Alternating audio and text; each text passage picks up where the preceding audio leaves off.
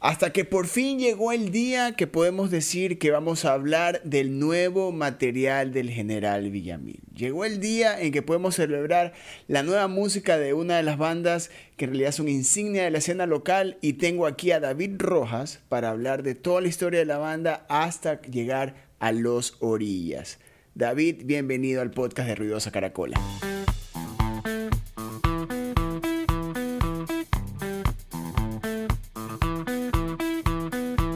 Este es el podcast de Ruidosa Caracola con Eric Mujica.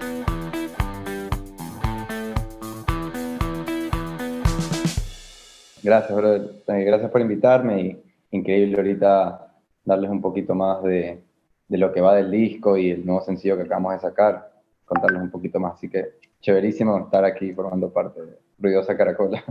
Brother, han pasado dos años desde Daga. El 2020 fue una época en la que eh, había riesgos de lanzar material, no saber qué hacer. ¿Por eso no existió nuevo material del general Villamil?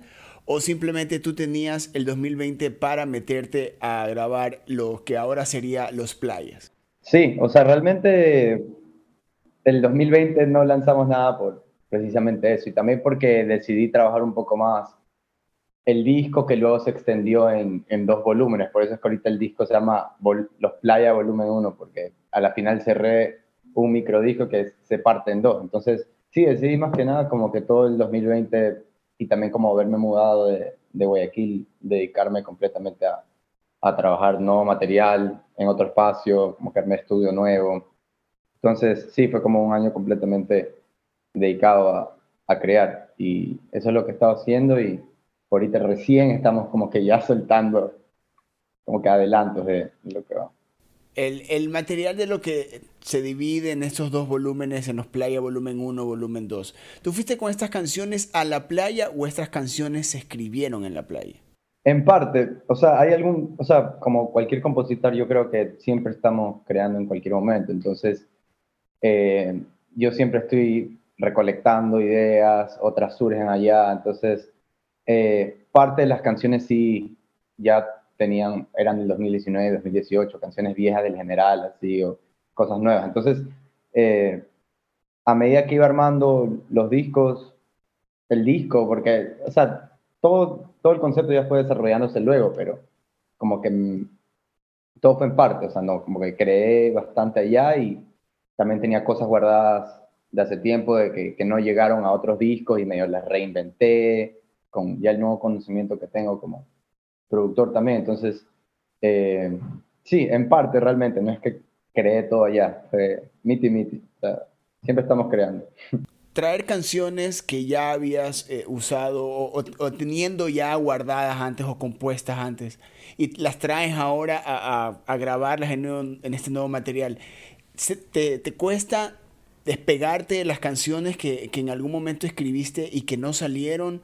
¿O es un trabajo de, de, de, llegar al punto donde es, ok, ahora ya es una canción que puede entrar en un álbum? yo, yo, creo que es eso, como que encontrarle como que el mejor camino que pueda ser expuesto, ¿no? O sea, así yo lo veo yo y eso también me ayudó bastante Seba Juntanea cuando entró como coproductor del disco, porque yo ya tenía un montón de ideas y era como que, loco, tengo este, esta canción, o sea, ponte, el primer single que sacamos ahorita, Las Orillas, tiene como tres versiones. hay una versión que la que salió ahorita es la que más se apegó a, una que hice como, una versión que hice como que con la banda, en teclado, drum machine, guitarras y todos estar coreando. Entonces por eso el tema es, es así, no hay una batería real, es todo como que es una baladita. Pero así mismo tengo dos versiones más del tema que las tengo ahí guardadas y hay arreglos bacanes que eventualmente voy a utilizar para otra canción y ahí estar reciclando, pero sí, lo que tú dices, es como estos temas cuadrarlos y decir, ya, esta es la mejor forma que funcionan y así debe ser. Y eso es lo divertido de la música, ¿no? Como que tampoco ponerse limitantes, sino estar siempre explorando y decir, ah, bacán, así, esta idea suena así, mejor. Lanzas, la, tienes tres versiones, de tres versiones de los orillas, pero ¿cómo decides que una es? Pero, y, y aparte, esas otras dos no es que desaparecen de, de lo que vayas a hacer en un futuro, pero ¿quién decide si una es? ¿Ese factor externo, en este caso, Antoneda, o, o tú llegas a un punto donde es, ok, David, vamos a decidir una? Yo creo que ahí Sebas me ayudó bastante, porque yo yo podía seguir de largo haciendo más versiones de eso, como divertirme de rato. Entonces, yo creo que Seba sí jugó un papel importante ahí de decidir, ya loco, o sea, e, esta versión que hicieron, hiciste con la banda, así con, con los cuatro gatos de ese momento, es, como tenía que sonar, o sea, fue la forma más natural que tenía que hacer. Entonces, eh, entonces lo que hicimos fue reinventarle, decir, ya, este story que salió y el tema está sonando así, es como debió sonar un principio, no, no le sigas dando vuelta. Pero yo sí soy como que medio loquito en ese aspecto de decir, ya, sigamos, sigamos jodiendo hasta que, hasta que salga más bacán, más bacán o probar otra. O yo qué sé, ponte, eh, en toda la pandemia estuve escuchando full Afrobeat y como que eso, había, un momento me tripé decía, no, tiene, tiene que ser el tema más Afrobeat, meto más percusiones, o no, tiene que ser más como rock garaje, que sea más la batería destruida, o, y así, es como que busco los, los distintos tintes también del proyecto general que como una banda que tiene tintes surferos, pero al mismo tiempo puede ser una banda de rock garaje, o luego puede ser una banda como de baladitas de surf rock. Entonces siempre me estoy cuestionando como que, ¿cómo debe sonar esto? Sí, y a la final es solo soltar como el tema sonó en un principio. Eso es lo que sucedió en este primer sencillo, como dejarlo ser como fue. ¿Quieres dejar a todos en tu casa con la boca abierta? Prepara esa picaña que tanto le gusta a tu familia con Crisal. El truco está en la picaña y en el cariño que le metas. Crisal simplemente es el ingrediente perfecto, eso que nunca te puede faltar. ¿Por qué los orillas eh, represento, creo que llega a sacar como que el lado pop que tiene la banda. Porque tú estás hablando también de que puede sonar a banda de garaje, puede seguir sonando al surf, surf, rock, de que es como que la bandera de la banda, puede ser una balada, pero esta canción es la canción que saca ese elemento pop que tiene el general Villamil. ¿Eso tú lo haces como una estrategia o simplemente la canción se dio así? La canción se dio así y de hecho la, o sea, la sacamos, decidí sacar la primera por, por eso, que era como la, yo decía, yo siempre digo esta nata, como que chuta, muchachos, ya, hay que aparecer en un menú de FIFA. Cuando salíamos un menú de FIFA, bro, ya ganamos. Entonces, dije, esta es la canción FIFA, probemos a ver si con esta la pegamos. Entonces, en parte sí fue estrategia como que sí, saquemos esta primera, pero en sí es el tema más popero del, del, del disco, o sea, es el, que, es el más rico en letras, como que es el más pegajoso, es como tiene un coro muy vivo. Y sí, es como, es una, una canción relativamente sencilla y, bien pegajosa. Entonces, sí, eso también es como un parte del general, o sea, como canciones de Calicut o Sasha, que son como canciones FIFA. Yo las llamo, estas son las canciones FIFA. Estás muy cerca de lograrlo, déjame decirte. Estoy, estamos a punto de Estamos cerca de llegar a ese, a ese, a ese punto. Cosa que es muy, es muy curioso de lo, que, de lo que estás haciendo con este sencillo y cada vez como que uno lo puede desarmar más y encontrar así como que la parte cruda, orgánica de la canción. Pero no dejas de lado el, el concepto eh, de playa que, que, tienen todas sus canciones, ese, el, esa sonoridad que parece que es como que el análogo se encontró con la arena y genera un sonido que, que no lo pierdes que simple que, que, lo mantienes. No, no has tenido esos momentos en los que has tenido esa sonoridad, nuevas canciones, pero quieres llevar la sonoridad por otro lado o aún te mantienes cómodo o sabes que ese es tu sonido. Claro, o sea, en, en sonido eh, creo que siempre estoy contento con lo que logro, porque nunca trabajo en estudios profesionales o en espacios adecuados donde se debe captar el sonido, como que siempre mi forma de, capturar el audio es, y, de grabar y de producir, sea en, espacios cotidianos, ¿no? O sea, eh, sea en la sala de una casa, en, tu cuarto, como que siempre estoy con mi interfaz o, mi, mis grabadoras en cualquier lugar. Como que no me limito mucho de como que esto debería sonar realmente bien, sino como que ese es el carácter que debe tener y, y ya, lo dejo ser. Y siempre busco, obviamente, que, que, la, la, música en general tenga este, como que tenga esta calidez, ¿no? De que no sea muy, o sea, ya hablando más técnicamente, que no sea muy brilloso, sino que tenga, no sé, como pones un, un disco, un LP y, y, y, lo escuchas y te rueda bien. Entonces, siempre trato de buscar eso y, con este nuevo disco he llegado a un punto en el que me siento muy cómodo cómo están sonando las cosas. Eh, comparado con discos pasados en general, que si tengo ciertas dudas, digo, mm, todavía, está, todavía me falta llegar a mi sonido. Como en este disco he llegado a un sonido que digo, bacán, me gusta cómo suena, estoy contento. Y, y sí, todo grabado en casa, como siempre, con, con cosas baratas realmente, todo recursivo. Eh, y, ya, o sea, mi, mi approach a la música es así, ¿no? Como ser un, ser un niño que está jugando con micrófonos y ver la mejor forma de aprovechar.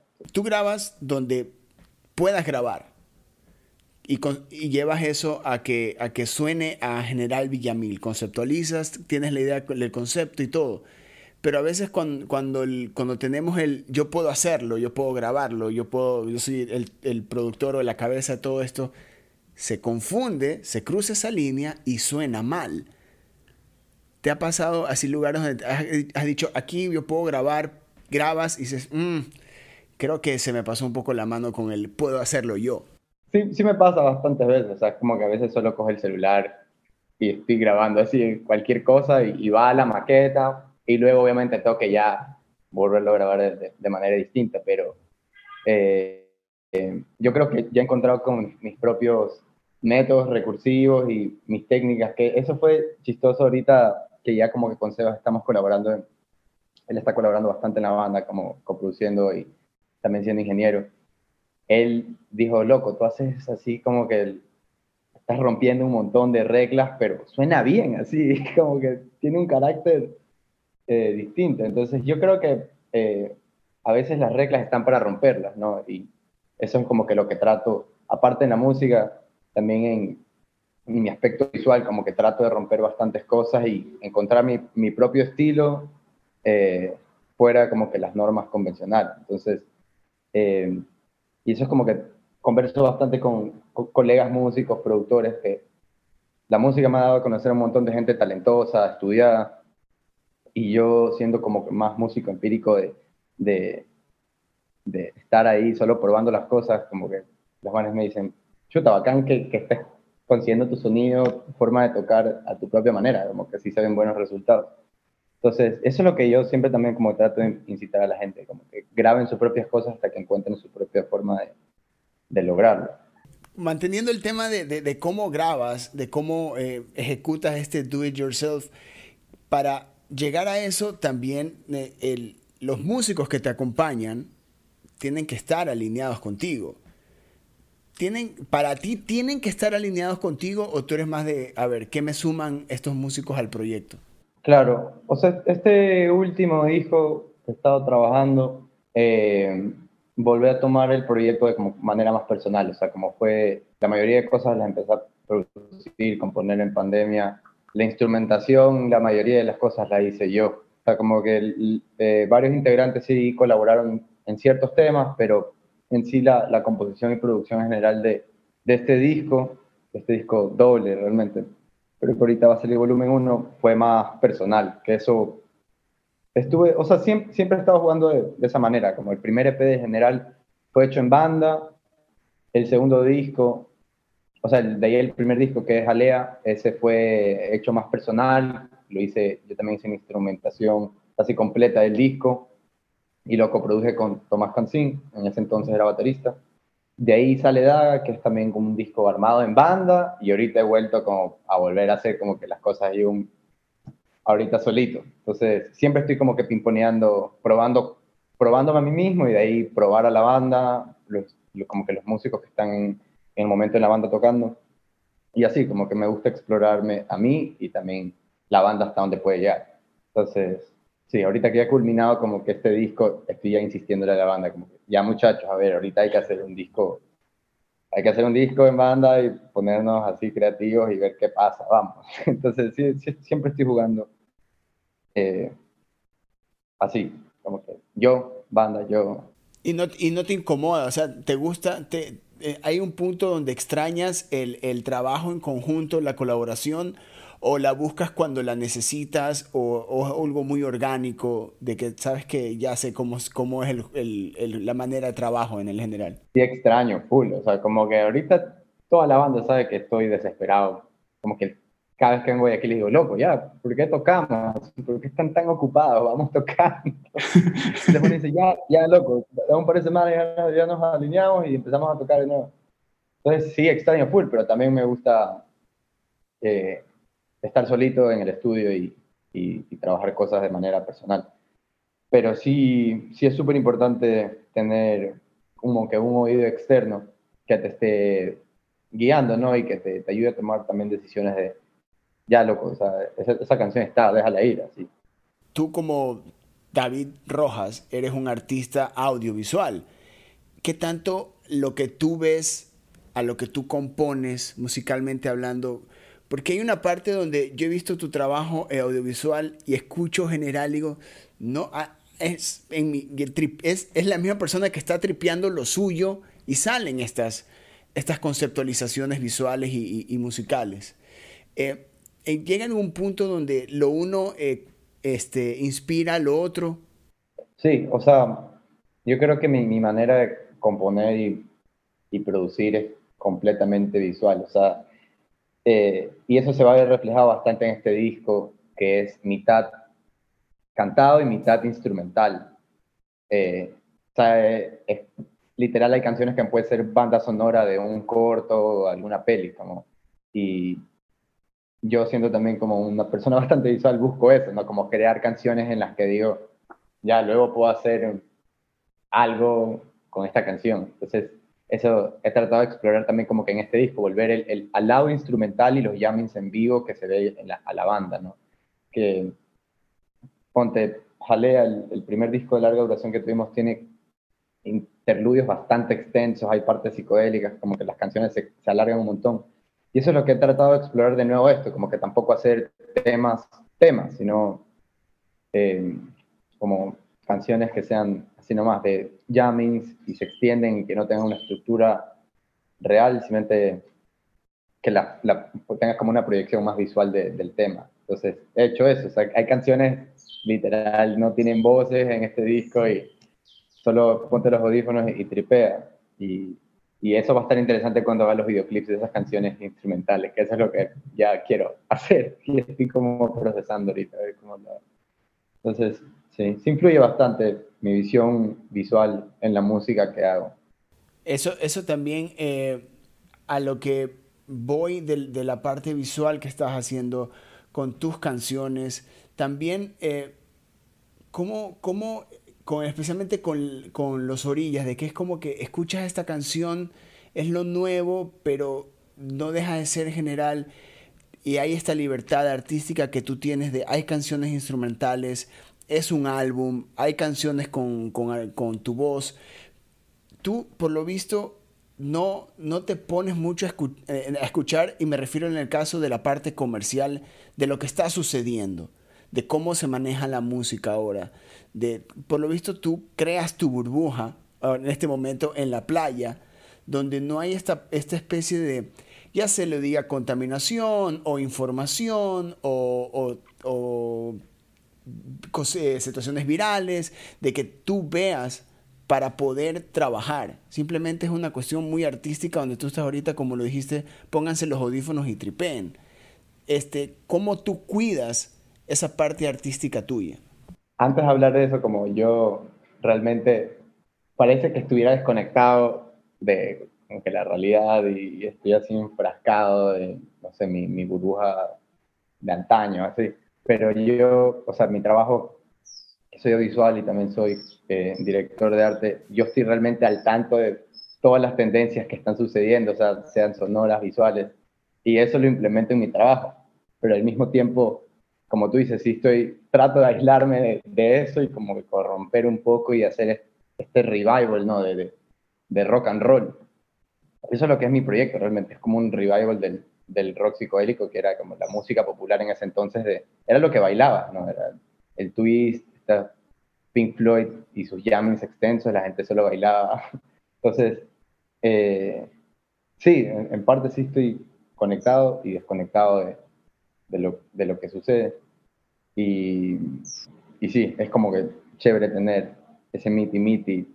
Pero si es a propósito, si cuidas al general Villamil de, de, ese universo, de ese lado de tu trabajo que, del que te involucras, del que conoces muy bien. Esto es a propósito, o sea, no puedo dejar de que esto que conozco, que estoy viendo, influya en, en, en tu música o en, en, otros trabajos audiovisuales que también realizas. Claro, sí, o sea, yo realmente mi música no la hago por ningún motivo de o generar ingresos, como que, o, fama, popularidad, o tener un montón de shows. Yo desde el inicio de que empecé a hacer música, era porque veía videos de skate y había música que me gustaba y decía, loco, yo quisiera hacer, entonces con mis amigos era como, loco, vamos haciendo algo como Iggy Pop, así tocando y vemos, vemos qué sale. Y, realmente hasta hoy sigo haciendo eso, como que para mí eh, la música es una forma de expresión y para mí dejar como un, un, legado de que en Ecuador hubo una banda de, revival de, de, rock psicodélico, es como que realmente para mí eso es súper importante, como yo escucho bandas de antaño acá como Supergrupo Bodega, los X6, y me encanta escucharlos, es como digo, no puedo creer que en esa época hay discos nacionales de rock and roll de lo que sucedió, y yo simplemente quiero hacer eso, como que dejar un legado y que el día de, aquí a un montón de años venga un pelado y diga, qué bacán que esto estaba sucediendo en el 2020 y yo quiero hacer una banda similar, como simplemente hacer esa semilla de, de rock and roll que motive a, futuras generaciones. Y realmente yo hago música por eso, o sea, como es full diversión y no busco como que pegarla y ya, pero si llego a pegarla en FIFA, bro, bienvenido. Claro, eso sí, eso sí estamos cerca, porque si, si por lo visto ese ha sido el trip del inicio de toda tu música, es como que va a haber ese momento donde se cierra el círculo y te vas a ver en FIFA. vas a sonar en FIFA. Pero también ese... que nunca, de aquí en adelante, cada vez que abra un FIFA y ponga el menú solo en la cabeza, va a sonar General de Mil. Y ahí sí va a ser como, bro, estoy en el menú, pero en mi cabeza está sonando tus canciones, que, que da lo mismo. Oye, pero también... Eh, esa parte de que estás, no hay como que una especie de expectativa enorme que, que, que le das a, todo lo que haces. ¿Tú crees que eso es lo que llena expectativas de, o sea, de una manera externa a, tu, a tu espacio, al proyecto? ¿Tú crees que esa falta de expectativas que tú le pones a lo que haces es lo que genera más expectativa a quienes estamos esperando el material o escuchamos las canciones o lo vemos en vivo, esa parte orgánica, rebelde, es lo que crees que también, muy aparte hablando de la parte musical, genera lo que ha generado eh, la banda durante estos años. Sí, puede ser. Eh, como te digo, yo creo que todos, o sea, toda la banda también no, no nos consideramos como músicos profesionales, todos somos realmente entusiastas y, el que es baterista es el que puede literal coger las, las baquetas, hacer un ritmo. Es como que loco, ven, toca batería. Entonces, yo creo que es ese lado del proyecto, ¿no? Que somos muy auténticos y realmente mostramos un lado muy real de, de querer hacer música y no ser eh, muy, no sé, un estudiado de jazz o productores realmente con, con títulos. Como realmente creo que la gente se identifica bastante con nosotros de simplemente agarrar una guitarra y, y ver qué sucede, ¿no? Entonces, yo creo que es eso y también por el lado de, de, sí, como no tener, o sea, no planear tanto los lanzamientos o ser una banda como, ya, todo, ta, ta, ta, ta, ta, sino como que yo en las historias siempre o estoy jodiendo, o estoy haciendo música, o estoy jodiendo, o estoy tomando un jugo, comiendo es como, es eso, o sea, realmente el, el, la banda, y, o sea, incluso como que todos los canales del, del la banda desde un principio fueron eso. O sea, me acuerdo que los primeros posts que subíamos en la banda era Tomás lanzándose a un arbusto, era como que estábamos tripeando Jack. Entonces, siempre ha sido de todo divertirnos, loco, y de la nada solo la gente nos empezó a escuchar y fue como, ah, mira, nos están escuchando, sigamos jodiendo. Entonces, eh, yo creo que es eso, como, eh, somos sinceros realmente en lo que hacemos y no, no tratamos tampoco de ser los mejores músicos del país o de la región, solo pasar un buen rato. Estas canciones, eh, por ejemplo, lo, lo, que, hablando del registro, lo que estaba pasando en ese momento, plena pandemia, ¿cómo no logras o cómo logró la pandemia afectar tus canciones? Porque yo escucho Los Orillas y es, aquí no hay un sentimiento que, eh, pandémico. ¿Cómo, ¿Cómo haces de que, de que las canciones no te hayan afectado? ¿O hay canciones en los playas de que hay, hay, se siente esa parte de la pandemia?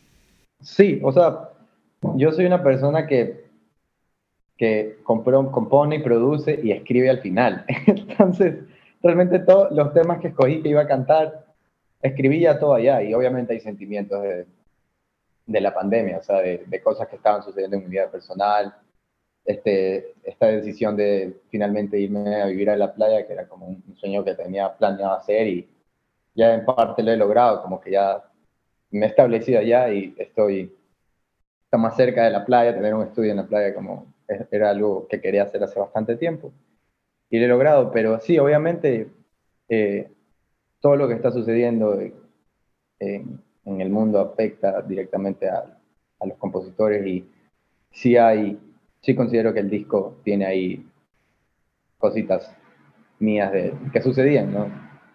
Eh, y yo creo que a todos, obviamente, todos los discos que vayan a salir van a tener como que esa semillita ahí del encerrón y, todo. Claro, y David, eh, ¿qué hay para, para, el futuro del general? Me imagino que ya tienes fechas de lanzamientos, de sencillos. ¿Cuándo vas a lanzar el álbum? ¿Vas a esperar un par de sencillos más? El disco ya va a salir pronto, pero van a salir dos sencillos más. Eh, el siguiente sencillo que se viene se llama Loco Playa, que ese ya salió en Salimos, salió, el tema. Eh, ahí hay bastante órgano, como que bacán ese tema. ese es el siguiente single. Y de ahí viene otro single más, que te puedo decir que es fiestero. Y tiene, ya es como la, no sé si estás fijado, pero como que en el, en el universo Villamil hay Sasha, Sasha me enseñó un nuevo baile y ahorita va a haber Sasha 3. Ese va a ser el tercer single ya como que cerrando los episodios de, de este Sasha. Le das un universo a, a, la, a, la, banda también, ¿no? Ajá. Pero sí, van a salir dos sencillos más y ya con eso sale el disco, el volumen 1, obviamente. Y de ahí el próximo año seguramente se vienen más cosas que estamos preparando en silencio. Eh, y ya. Pero ¿hay, ¿hay algo de ese silencio que se pueda saber? o sea, de ahí se viene obviamente como un, se va a venir un disco en banda, eh, que ya medio, estamos, tenemos ya maquetas trabajadas, pero los quiero, quiero desarrollar completamente el disco en banda, o sea, que se ha instrumentado en banda, seguramente grabado en vivo. Estamos como que todavía en este proceso. Y si tengo planificado como que el próximo año ser más activo con, con el proyecto, ¿no? Como que sacar cosas eh, más seguido, que no hayan tantos tiempos de, de, de espera y eso. Y salir a tocar también. Sí, ya quiero, sí, ya quiero tocar, en verdad. ¿Cómo va a ser para ti la experiencia? Yo te he visto en festivales, te he visto, te he visto lanzarte a la gente, te he visto cómo te jalan del pelo, te he visto todo, todo eso, esos momentos del General Villamil los he visto en festivales. ¿Cómo vas a hacer, o, tiene, o ya tienes pensado lo que vas a hacer en los aforos limitados? Sí, o, sea, no, en verdad no tengo pensado nada, pero yo creo que ya estoy más tranquilo en vivo. Antes estaba como que un poquito loquito. Eh, pero ahorita ya me considero un señor, así como... ya quiero solo tocar tranqui y ya estoy, estoy, estoy cambiando, ya quiero que haya fiesta, no que haya mosh. Entonces, Ya vas a ver los, los, nuevos temas como que tienen, están inclinándose más a ese vibe, ¿no? Que, que sea un no tanto un rock and roll juvenil, sino ya más un rock and roll para fiesta. Vacancísimo. Brother, eh, esperando, vamos a estar pendientes de esos lanzamientos, ya sabes, tú nomás nos avisas y nosotros nos encargamos de difundir y, armar toda la fiesta también. También nos podemos unir a, esa fiesta. David, mi brother, un gustazo tenerte acá, ha sido un, honor enorme por fin poder entrevistarte, eh, fan de la banda, de lo que han logrado, el sonido de la banda, soy fan. Y en serio, gracias por por estar acá en este episodio del podcast de Ruidosa Caracola. Y bueno, ahí tienes eh, tu oportunidad para tus últimas palabras para todos los que nos están escuchando. No, gracias a ti, Eric, por invitarme. He estado pendiente de el labor que estás haciendo cubriendo la música local. me parece una tarea muy importante. Y, y nada, gracias por invitarme y también cuando quieran avances o lo que sea, me llaman. Ahí está, conste, esto está grabado. Pedimos avances, listo. Ahí estaba David Rojas del General Villamil en este episodio del podcast de Ruidosa Caracola. Ya saben, tienen más episodios para tripear. Compartan este, tripeen este, que está buenísimo. Y mientras tanto, Los Orillas está en todas las plataformas digitales. Yo soy Eric Mujica y nos escuchamos en más episodios. Adiós. Ruidosa Caracola es una producción de Tripea. Suscríbete, compártelo y escucha nuestro playlist en Spotify.